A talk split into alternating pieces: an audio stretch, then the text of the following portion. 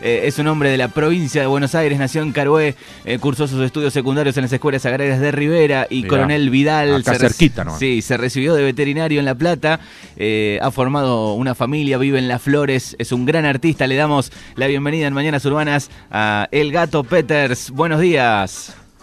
Buen día Manuel, buen día Fernando y a la audiencia, un gusto hablar con ustedes y bueno, saludar a, a la gente de Regueira. Bueno, estamos acá cerca de Rivera, también ahí donde hiciste la, la- la escuela agraria. ¿Qué recordás de la escuela agraria, Gato? Y todo, vos sabés que mis hijos todavía les llama la atención que, los que vivíamos juntos en la escuela y compartíamos la cama cucheta, viste la cama Claro. de dos niveles, Tenían pupilos, decíamos socios claro, en, eh, en la eh, escuela. ¿viste? estaban pupilos ahí, ¿no? ¿Dónde? En en la escuela agraria estaban pupilos. Claro, estábamos pupilo, internado, y, y entonces dormíamos, viste, en camas cuchetas, y los que compartíamos camas, este, nos decíamos socios, viste, Exacto. y todavía nos, ahora tenemos más de 60 años y nos seguimos diciendo socio, y mi hijo me mira a veces porque le digo socio a un tipo, y realmente por eso, porque iba gente de, bueno, como pasa con el agrotécnico en Reguera, ¿no? Iba gente de, de toda la región, de La Pampa, de, de provincia del oeste de la provincia, así que bueno, amigos para siempre hace uno en esa escuela, ¿no? Después fui veterinario en Rivera un año también. Ah, sí. Ya recibido. Claro, en el, creo que en el 82, sí, la guerra de Malvinas, ese año yo fui veterinario de una cooperativa de tamberos ahí en Rivera. Mirá, Ah, mira. mirá qué bien. ¿Hasta qué año estuviste en, en Carué? O sea, naciste en Carué y hasta qué año estuviste? Y en Caró estuve muy poco, porque yo ya a los 13 me fui pupilo a una escuela y vivía más en Rivera que en Carué, y después los últimos dos años hice la secundaria en Coronel Vidal, que es partido Mar Chiquita, al lado de Mar del Plata, y venía, o sea, para Semana Santa, algún feriado largo, y a trabajar los veranos a Carué. Y cuando me recibí de veterinario fui un año a Rivera, y, y después ya me vine a Las Flores, así que en Carué tengo enterrados mis viejos y hasta el año pasado, hace dos años, teníamos una chacra, pero ya no tengo casi ni, ni- ni parientes, ¿no? Se me han ido terminando y Pero- bueno, cada vez lamentablemente vamos menos. A, a lo largo del tiempo, digo, venías por ahí a Rivera a visitar, a Carué, eras de venir. Sí, sí, sí, en, en la actualidad también, cada vez que puedo paso y saludo a alguna tía vieja y, y sigo viaje y este y bueno, y damos una vuelta porque me gusta mucho andar por, por todos los paisajes, así que con más razón, ahí que donde me crié y donde trabajaba en los veranos, yo siempre hice laburos de gastronómicos, ¿viste? Era mozo, adicionista de restaurante, mozo de hotel, eh, de hecho, bueno, fui, trabajaba en repartos, y juntaba leche en los tambos, siempre hice cosas en los veranos de Pecuén, porque Pecuén tenía una vida turística muy grosa en el verano, Está. y nosotros laburábamos ahí, y después eso nos permitía estudiar en invierno, ¿no? Bien, ar- arrancaste actuando en fiestas universitarias, eh, en algún centro de estudiantes. Contanos un poco qué recordás de esas, de esas primeras actuaciones y, y también preguntarte, ya de, de joven tenías el don, te das cuenta que podías contar una historia, eh, un chiste en público. Sí, mi vieja, o sea, de chico a nosotros nos hacía, mi vieja había dado clase y nos hacía copiar poesía para que tuviéramos linda letra, Mirá. para ejercitar la letra y además nos hacía memorizar poesía. Y yo me animé ya a los 13, 14 años a escribir algunas cosas. Y Carlos tuvo una radio AM muy temprano, cuando había muy pocas radios AM en el territorio. Exacto. Entonces esa radio todos íbamos, el que relataba fútbol quería ser como Muñoz en esos años, como Víctor Hugo, Exacto. el que transmitía carrera quería ser como González Rouco, los que leían noticias querían imitar a los de Radio Colonia, y nosotros teníamos ahí un micro los sábados en la radio, ya tendría, no sé, 17, 18 años, para hacer unas poesías que yo escribía, un banco en esos momentos, un banco cooperativo, una caja cooperativa de crédito, me, me auspició inclusive la primera publicación. Cuando llegué a La Plata, después de la colimba que tuve en Comodoro un año, este, ahí, bueno, yo para figurar en las guitarreas de estudiante empecé a escribir cosas con humor, eh, la gente, La Plata iba gente de todo el país porque había menos universidades que ahora, y entonces se mezclaban las tonadas y la gente cantaba y recitaba y qué sé yo, y yo hacía las guitarreas de estudiante algunas cositas con humor y me hice una vida en eso. Rápidamente empecé a vivir de eso porque me tiraban un mango. Primero lo hacía para entrar gratis, tomar un vino este, gratis en, en un boliche o arrimarme una piba. Después vi que podía ganar un mango con eso y bueno, me dediqué a, a eso toda la vida hasta que me recibí de veterinario. Creí que ahí se había terminado la película del artista. Me fui a Rivera, ya te digo, en Rivera hacía teatro en, en la comedia, un grupo de de, de teatro que había en Rivera que se llamaba Candilejas. Mirá. Y después, este eh, bueno, cuando volví a Las Flores, como estaba cerca La Plata, volví a, a mojar el pan en el plasto, volví a ir a, a las guitarreadas y me empezaron a convocar y ahí me encontró enseguida Fernando Bravo y me llevó a la televisión y me, hizo- me puso un representante de Buenos Aires y, y me empujó un poco a lo que es la carrera más más profesional entre comillas, Exacto. ¿no? Eh, también estuviste con Juan Alberto Badía ahí está en, eh, En Canal 3 un, un debu- fue como un debut eso para vos allá por el 80 y pico, 85, 86. Sí, vos sabés que en el 85 creo que fue, eh, Badía hacía un, un programa que ahí arrancó Tinelli, como Exacto. Tinelli no el monstruo que hoy conocemos, sino Tinelli era cronista deportivo, hacía el deporte en un programa ómnibus que había a la tarde, que era Badía y compañía los sábados, y, y Badía me recomendó para un programa que hizo Canal 13, en ese momento no había canales de cable, Canal 13 era una escuela de, de televisión, el canal más importante que había, y hizo un concurso que se, eran 13 rubros. Elegían un humorista, un conductor, Mira. un periodista, este, bueno, así 13 rubros. Y a Badía me quería anotar a mí en, en como humorista. Y un representante que yo en ese momento había conocido me dijo, no, no participes porque si ganás vas a ser el ganador de un concurso de aficionados y si no ganás... Y bueno, le seguí la corriente a él, no me presenté, encima yo hacía un humor difícil para la televisión, muy campechano, viste, con otro ritmo.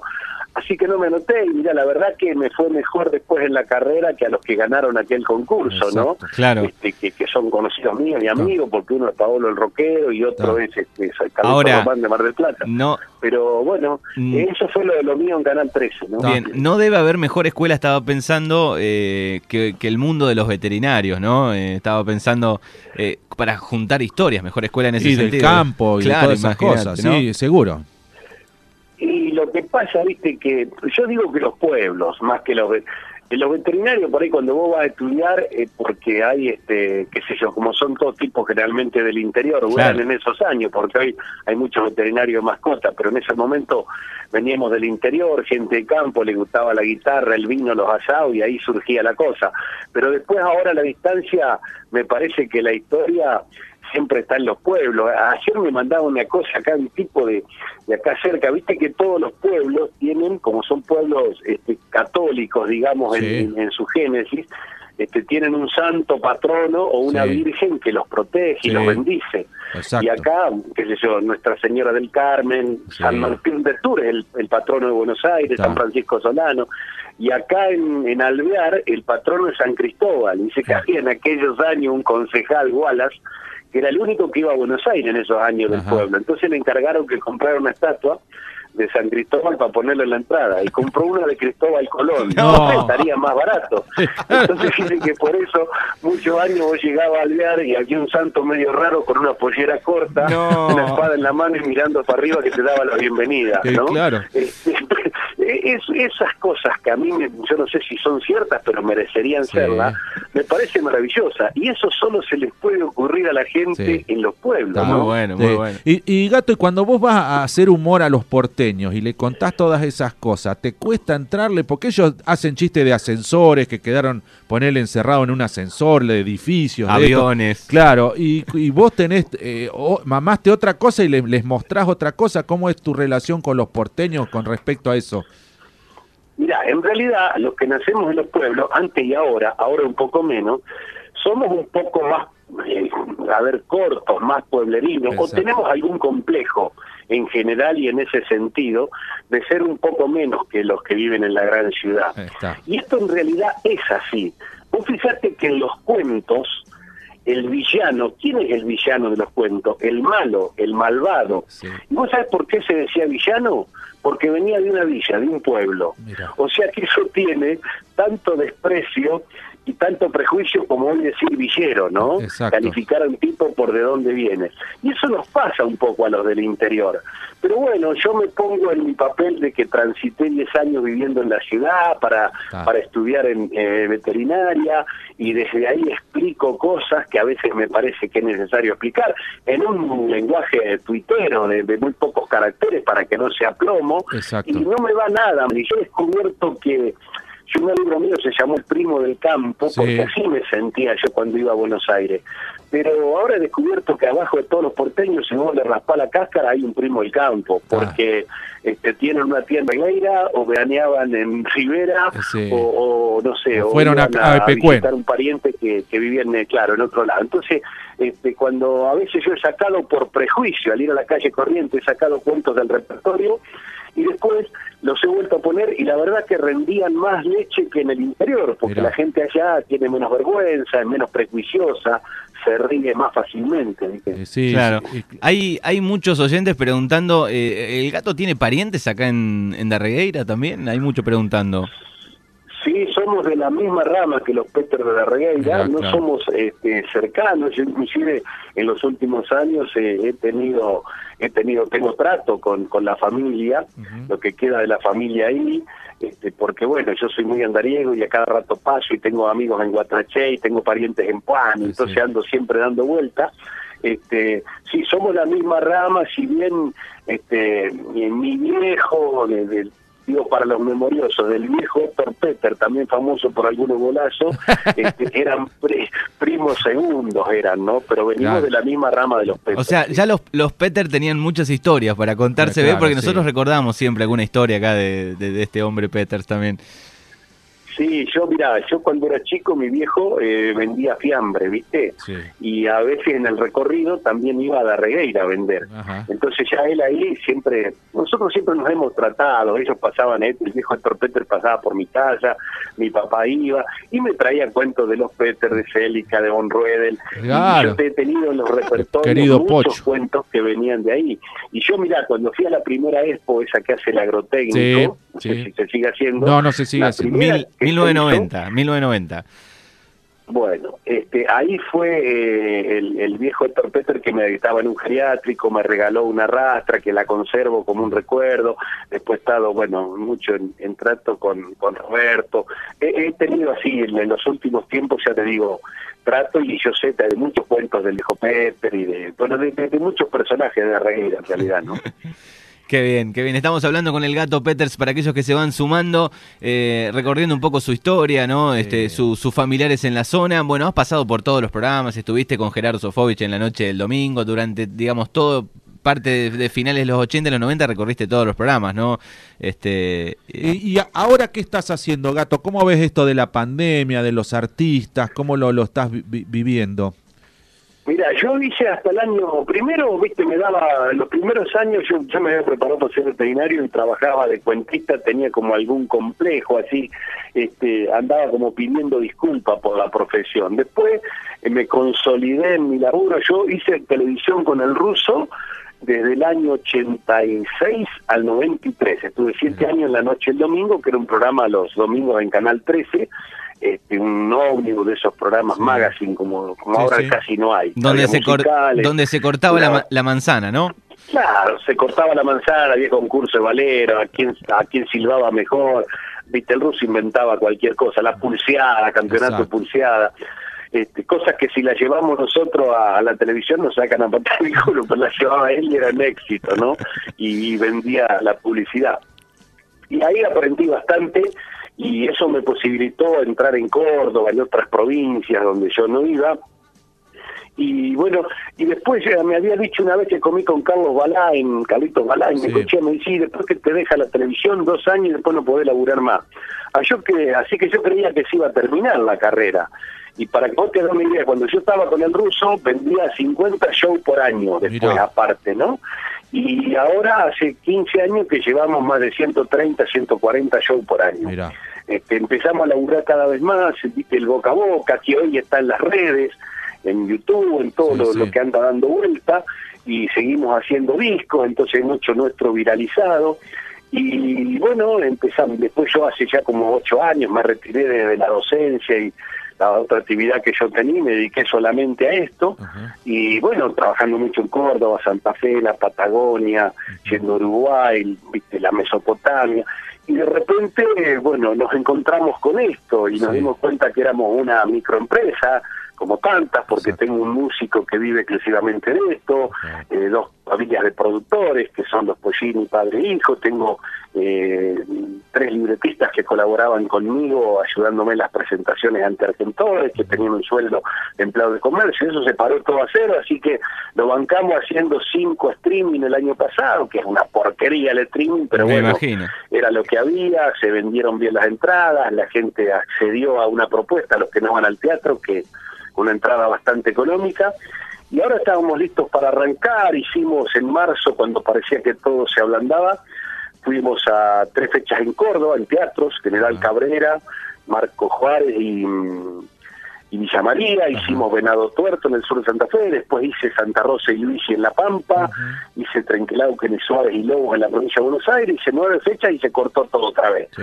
Claro. Y ahora, bueno, hoy estamos celebrando que ha salido un DNU, un decreto de necesidad y urgencia, que habilita a todos los teatros del país con el 50% de aforo, y eso es muy importante. Después cada jurisdicción lo va a adaptar, o sea, el gobierno de la provincia de Buenos Aires va a decir dónde, cómo y cuándo, y lo mismo pasa con cada provincia, pero es muy probable, yo creo que en cuatro o cinco semanas estemos reprogramando y saliendo otra vez y ya preparando la temporada de... Yo todos los años estreno en enero un espectáculo en los lugares de veraneo, Granite La Costa, Carlos Paz.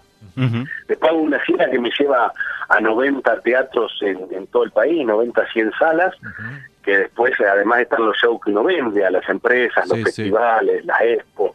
Y cuando se va terminando el año, meto ese espectáculo en un disco. Para no, no repetirme, al otro año arrancamos con otro título y que bueno, y así tengo 28 discos grabados. ¿no? Increíble. Y eso sirve porque cuando uno no está en los medios, como yo, y vive en el campo, como me pasa a mí, este, siguen rebotando, viste, las cosas que están viralizadas, los que están en las redes, van descubriendo los conductores de radio cosas mías en YouTube y las van publicando y uno sigue teniendo vigencia. Exactamente.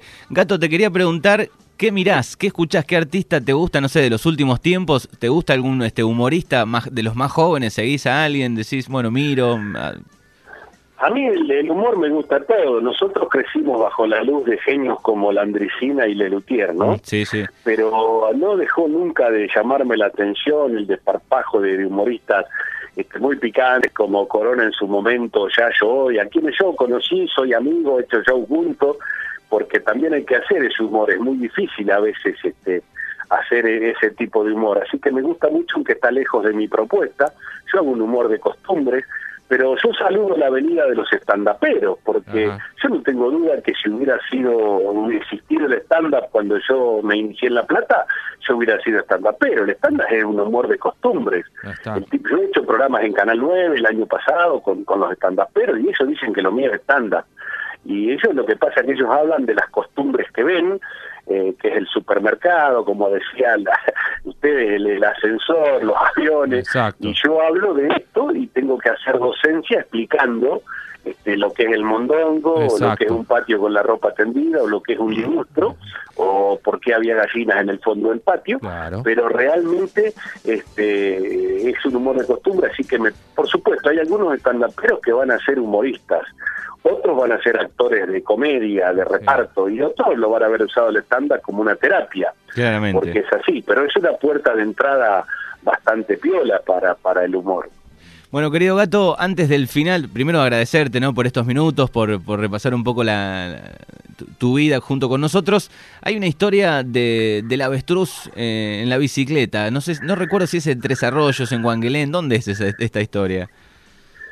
Sí, en realidad vos sabés que yo te la había de ver, pues yo No. te voy a contar otra historia Ah. para, para no quedar... Bueno. Esa después la buscás en YouTube y la pasás. Es en Coronel Pringles, Ah, es en la ruta 51, eh, claro. y es de un tipo que, que iba a cazar y bueno, agarraba este agarra un avestruz y lo trae desmayado entre las piernas y el avestruz se despierta y le, le roba los pedales y, y empieza a pedalear. Pero ¿sabes por qué no lo cuento? Porque se ve que mi cabeza está armada desde hace muchos años. Yo viste vengo haciendo todo, eh, un espectáculo mío dura, son 25 hojas a 4 en la compu con Mirá. fuente 14. Oh. Y yo, está guionado como en un teatro, lo sé de punta a punta.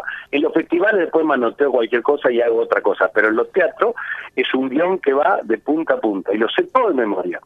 Y cuando a fin de año yo me tengo que olvidar, mi cabeza tiene que borrar eso del disco rígido Claro. para incorporar otro archivo. Claro. Entonces a veces vengo haciendo un cuento y dos meses después me lo piden. Dice, hace si arranca, dijo Petringa. Y yo no me lo acuerdo. Claro. Me acuerdo, como te dije, del Charo la, la esencia del cuento, pero yo no, no me acuerdo los detalles, ¿me entendés? Claro, Así sí, sí. que por eso no lo hago, pero te voy a contar dos cositas. Yo siempre me gusta contar la, la cocina de los cuentos, cómo llegan. Dice Ah. que la semana pasada eh, se va a vacunar un, un tipo ahí en, en Magdalena, un vasco viejo, Tegui, Sí. y estaba contento. Entonces le decía al hijo, "Ah, vos sabés, dice que me vacuné contra, me vacuné, decía, me vacuné Me contra embac- el parvovirus ese.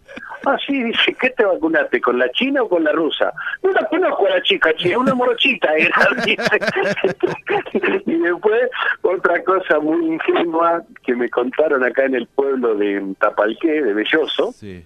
donde también hay un- hay muchos personajes, ¿no? Está Mondosco de Servidío que, este, viste que a veces los negocios de los pueblos tenés que hacer más de una cosa porque no alcanzan los clientes. Claro. Y este tenía gomería y cortaba el pelo además, ¿viste? No. Entonces, dice que venían con una pinchada y te dejaba una hora sentado en el sillón, pero esperando. Pero bueno, en, en ese pueblo, bueno, en Guaminí, que no está muy lejos tampoco No, de ahí, estamos cerca, sí. el otro día, esta semana, el Tato Vaquero, que es un payador, Sí. este, me contaba que en Guaminí había un viejo, el Tato Vaquero es de Saliqueló, pero en Guaminí había un viejo él decía que era capaz de meter 8 litros de gasoil en un bidón de 5, ¿viste? que entrar entraban, pero que hay que saber acomodarlo. y finalmente, lo que yo te iba a decir, ahí en ese pueblo de Belloso, que es partido de Tapalqué, Sí. este, estaba el Lalo Márquez, que tenía el Lalo Márquez, sí que tenía fama de ligero, pero no para las carreras, era para, a lo ajeno, ¿viste? Claro. De los gallineros. Y los bulleses, la chiquita bullese no hablaba del todo bien, tenía alguna dificultad, ¿viste? Que los chicos a veces demoran en hablar. Sí. Entonces un día estaba la chiquita en la vereda, pasó Lalo y le dice a la chiquita, chao Lalón, y se da vuelta Lalo y dice, no querida, yo soy Lalo, no Lalón, Lalón de gallina. Así Sí, que sí. chicos, les agradezco mucho la nota. No, gracias a vos. Este, saludar a, a tantos amigos y conocidos y parientes que tengo por ahí dando vuelta Ya. este, y ojalá se libere esto para que ya vamos a estar pasando otra vez por los pueblos, por ese hermoso teatro que ustedes Sí, tienen, y como claro. hemos estado dos veces, Sí. Sí. o en algún evento como he estado en tantos, ¿no? Desde el agrotécnico hasta en la calle para algún aniversario, Sí. y, bueno, en una peña, en muchos lugares he estado. Así que eh, gracias porque me permite recordar todo eso y ejercer una vez más la, la bendición de este oficio, ¿no? Bueno, Exactamente. Muchas gracias. Gato. Saludo a, a la distancia. Gracias, Gato. Hasta luego. Gracias chicos, gran abrazo y buen día para todos. ¿eh? Hasta luego.